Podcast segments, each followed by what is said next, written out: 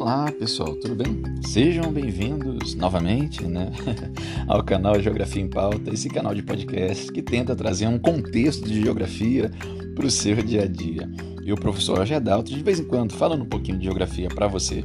Galera, lembrando que recentemente nós adotamos uma maneira um pouco diferente, tem buscado formas diferentes de falar dessa geografia para o seu dia a dia.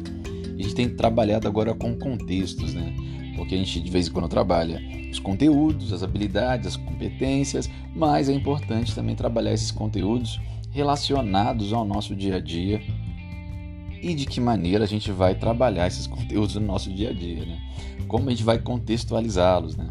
Hoje, por exemplo, vamos falar sobre filmes, vamos falar sobre cinema. Recentemente tivemos aí o Oscar. Eu gosto muito de assistir filme, eu gosto muito de acompanhar o cinema. E assim, a gente pode aprender muito com o cinema, digas de passagem. Vocês viram, galera, qual foi o, o filme premiado como melhor filme de 2020 nessa, nessa cerimônia realizada recentemente? Foi, me perdoem se eu falar o nome errado, tá, galera? Mas foi Nomadland. E assim, o Nomadland é uma história um tanto quanto diferente, né? Esse ano, devido à pandemia, ano de 2020, devido à pandemia, nós tivemos filmes mais simples concorrendo ao Oscar, filmes mais com menores investimentos, mais focados nas histórias que naturalmente nas questões que envolvem efeitos especiais e grandes investimentos. E a história de Nomadland é muito interessante e traz um valioso material de estudo sobre atualidades para a gente. Por exemplo, com Nomadland, nós podemos falar sobre crise habitacional no mundo e o direito à moradia. Vou falar um pouco sobre isso. Ó. O filme Nomadland Sobreviver na América foi o grande vencedor do Oscar de 2021.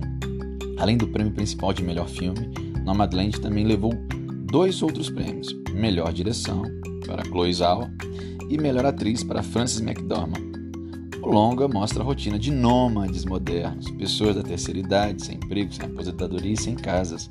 A crise habitacional dos Estados Unidos é retratada especialmente nesse período pós-crise de 2008 e aí, galera, vocês lembram da crise de 2008?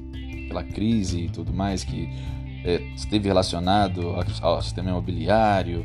É importante nós pensarmos sobre ela. Foi uma crise que eu me lembro até o governo brasileiro falando sobre chegar aqui como uma marolinha e tudo mais. Então, é sobre essa crise mesmo que a gente tem que pensar sobre ela. Essa crise abalou diretamente os Estados Unidos.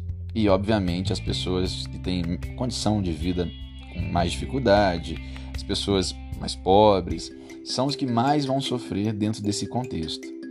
E aí, quando a gente pensa nessa situação, a gente traz inclusive para a nossa realidade aqui do Brasil, nós verificamos que existem, existe uma população de rua muito grande no nosso país. Milhões de pessoas hoje não têm moradia, outros milhões vivem é, em aluguéis ou em, em, em condições precárias de habitação. Nós temos problemas muito, muito fortes relacionados a isso. Há uma segregação socioespacial. E aí o que eu chamo a atenção para você? Como que o Enem pode trabalhar isso? De diferentes formas. Trazendo ali alguma reportagem falando sobre Nomadland é, e, nesse contexto, trazer ou alguma informação ou algum conhecimento, aferir, né, se você tem algum conhecimento sobre essa crise de 2008, que afetou o mundo inteiro, né?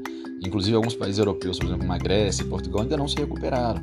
A gente teve uma relação muito delicada é, que atingiu essas economias, visto que você teve uma crise global econômica, não do tamanho daquela que foi lá na crise de 29, mas de proporções também muito significativas para as economias mundiais, inclusive a brasileira.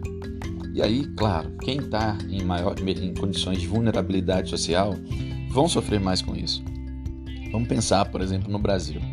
Nós não estamos vivendo agora um momento de pandemia, como está no mundo aí. E, infelizmente, o número de pessoas com fome aumentou, o número de pessoas sem emprego aumentou, com subempregos aumentou, e tudo isso evidencia um problema social grave que a gente já, já verifica ele desde praticamente que o Brasil foi colonizado.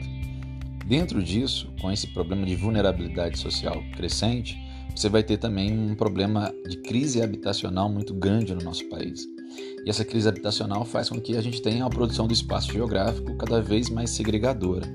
Então, quando a gente observa as cidades, a urbanidade principalmente, você vai ver processo de gentrificação acontecendo continuamente, aquele processo que separa, né? muda o perfil social de uma área. Né? A área tinha uma característica e devido às questões capitalistas mesmo, a gestão econômica do espaço, você acaba mudando aquele, aquela característica que se tinha daquele bairro para outro, uma característica mais interessante, mais atraente para uma realidade capitalista do século XXI. Você tem processos, por exemplo, como verticalização, a substituição ali de, é, de áreas é, com construções mais horizontais por construções mais verticais, aí o destaque são os prédios. Você tem um fenômeno muito forte também de construção de condomínios, alguns com de alto padrão, inclusive, e ao mesmo tempo você tem e continua né, com os problemas relacionados à ocupação desordenada de várias áreas, de, de, de infelizmente nessas áreas de ocupação desordenada, falta de infraestrutura de água, de esgoto, falta de, de estrutura de, de, transporte público, de área de lazer, desemprego, violência. Olha quanta coisa está relacionada a esse assunto. Por isso é importante a gente compreender as dinâmicas que produzem o espaço no nosso dia a dia. Então, através de um filme, você pode discutir as realidades que nós temos no mundo, não só nos Estados Unidos, onde você tem sim o sonho americano que não é para todo mundo, né? Enquanto milhares de pessoas todos os anos tentam invadir os Estados Unidos, tentam entrar ilegalmente nos Estados Unidos, avançar pela fronteira ali para viver esse sonho americano, muitos americanos, inclusive, ou descendentes, ou mesmo os ilegais, vivenciam a realidade dura e crua que é de um país que é extremamente competitivo, mas que não oportuniza para todo mundo a mesma oportunidade. Então muitas pessoas sobrevivem, vivem, na, vivem à margem, são os marginalizados, tanto lá quanto aqui. Então é importante que a gente pense sobre essas dinâmicas para compreender essa lógica de produção do espaço geográfico, como ele é criado, analisado, compartilhado, produzido no nosso dia a dia, tá, galera?